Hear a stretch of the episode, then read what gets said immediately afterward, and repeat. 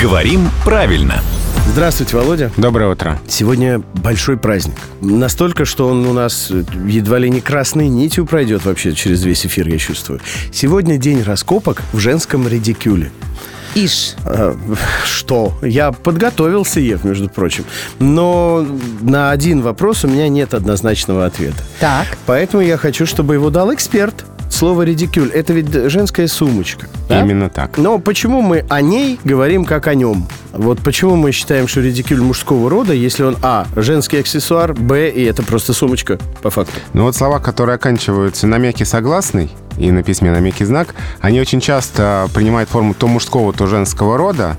Опять же, так сложилось. Но Ну, это, да, мое любимое объяснение. Да, да. Но как объяснить, что лосось мужского рода, а стерлить женского?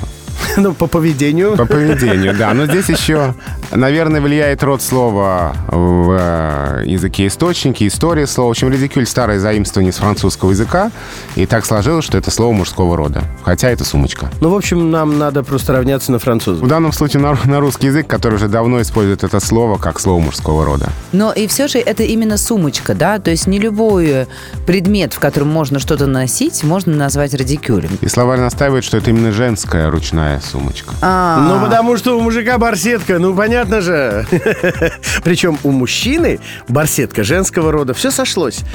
У Да. девушек редикюль мужского рода, у мужчин барсетка э, женского. барсетка и радикюль. Идеальная пара. как мы с тобой. Главный редактор «Грамотру» Владимир Пахомов всегда над схваткой, всегда в качестве рефери, всегда в 7.50, 8.50 и в 9.50.